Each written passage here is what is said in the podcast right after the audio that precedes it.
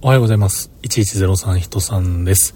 今日はめちゃめちゃ単純な話なんですけれども、ちょっと今更ながら、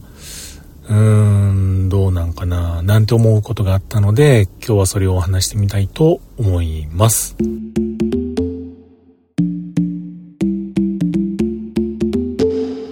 ということで今日も話しさせていただいております。1103と書きまして、人さんと言います。よろしくお願いします。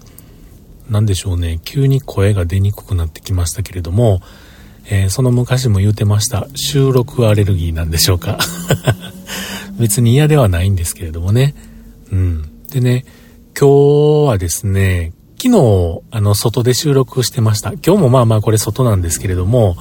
昨日はね、バイクに乗って、マクド行って、その帰りのマクドの駐車場だったんですけれども、今日はね、車の中、車内で、収録をしております。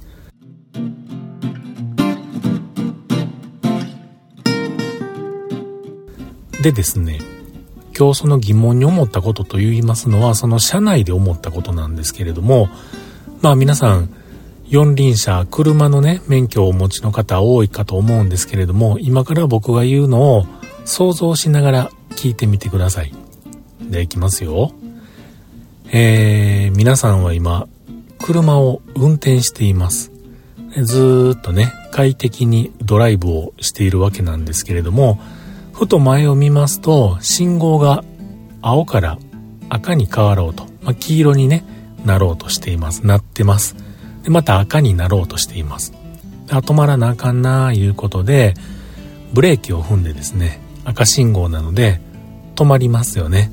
さて、この後、どうされますか？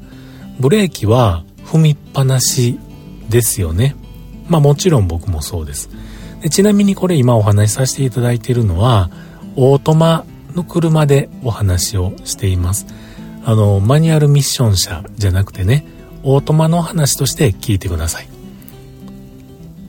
で、こう、ブレーキを踏んでてですね、で、次、青になりましたら、ブレーキを離し、アクセルをゆっくり踏み始めます。そうすると車が走り出しますよね。まあ、そんなパターンが多いかと思うんですけれども、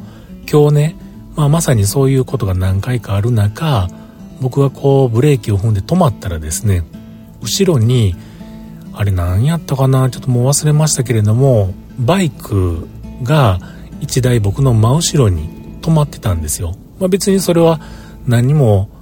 ね、特別なことでもないし、何でもないんですけれども、なんとなくね、その時に嫌な予感がして、これ、後ろのバイクの人、それより後ろ後から来た車に追突されて、そのバイクが僕の車の後ろのリアハッチのところにドーンと突っ込まれてくる。まあ俗に言うオカマ事故ですよね。そういったことになった場合、まあ僕も驚いてですね、ブレーキを踏んで今は止まってるんだけれども、その衝撃でブレーキを離してしまって、僕の前にいる車に玉突き衝突をしてしまう。こうなった場合、僕玉突き衝突とかの事故って未経験なんで、どうなんでしょう？あれって当てられた後ろの人、当た、当てた人の過失が多くなるんですかね。まあ、あの何対何とかっていうのでその状況は違うと思うんですけれどもまあなんとなく俗に聞いてたのはあの順番順番に後ろから当たった人が悪いよその後ろの人が悪いよっていうそれぞれがそうなるっていう風にほんまか嘘かわかんないですけども聞いたことがあるんですよ。で、えー、話戻りますがえー、ドーンと後ろからつっつかれて僕も衝撃でブレーキを外し前の車にドーンと突っ込む。その時のオートマのシフトレバーって先ほど皆さん想像していただいた時どうでした？シフトレバーってドライブのままでしょ？で、これ、まあ、ざっくり言いますとね、信号待ちで止まった時に、シフトレバーをドライブから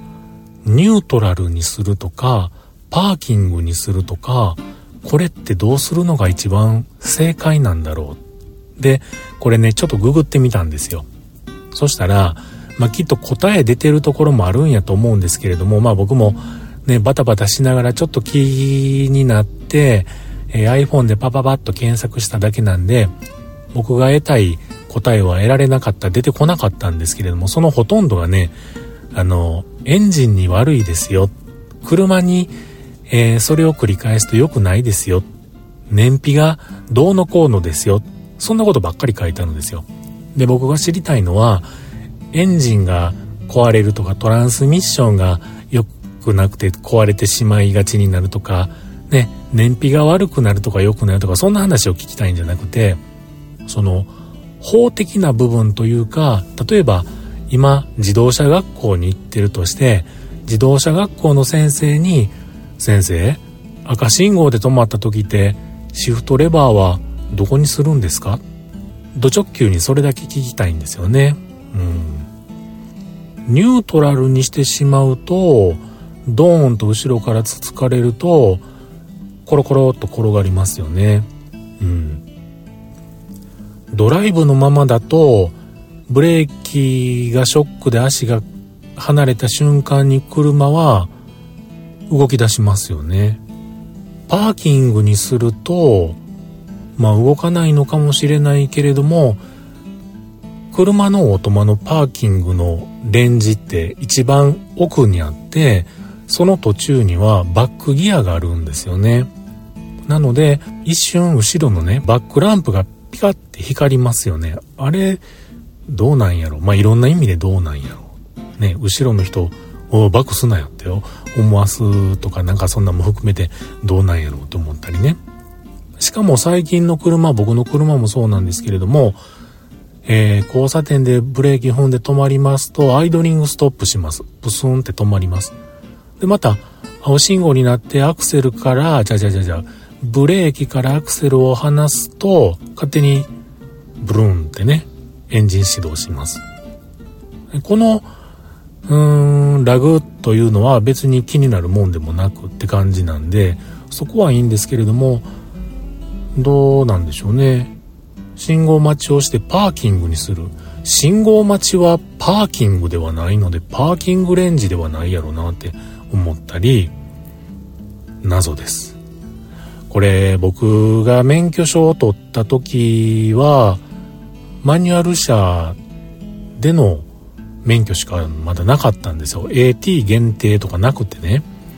で、オートマの車もね、僕が教習所に行ってた時に乗らせてもらったかな。どうやろうなって感じですね。僕が車の免許取ったんは多分高校3年か専門学校1年かちょっともうわかんないですけれども、うん。高校生の時に中型免許をね、取りまして、同じ教習所に中型のバイク乗って、えー、車の免許をあの教習行ってたそれは覚えてるので高校生の後半なのかその後の専門学校行ってからなのかそのぐらいの年代なんでもうはるか昔昔の話になってますので分かりません、まあ、こういうのはだいたい免許の更新の時に聞くんやとかねまあそんな風に思ううん、人もやるのかもしれませんけども、聞きませんよ、そんな。聞きませんよっていうか、その時ね、疑問にも思ってないし、聞くわけもないし、うん。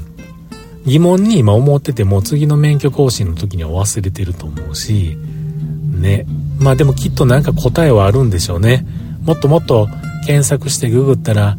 あの、しっかりした答えが出るんでしょうけれども、まあ僕が一番思ったのは、どういう状況で追突されて前に突っ込んでいった時にまあその過失割合っていうんですか？それが、えー、どのシフトレバーのレンジになってるのがどうのこうのとかっていうのはあるんだろうかないんだろうかっていうそこをねちょっとこれは素朴な疑問なのか何なのか喋ってるうちにそんなこと思ってきましたけれどもそんなこと思いましたというえー、今日はそんなこんなのお話でしたが、皆さん、それはこうやでって分かってる人もいらっしゃるでしょうし、あ、なるほどな、そうやな、それどうなんやろなって思わはった方もいはるかもしれませんけれども。真実はどうなんでしょうか今はわかりません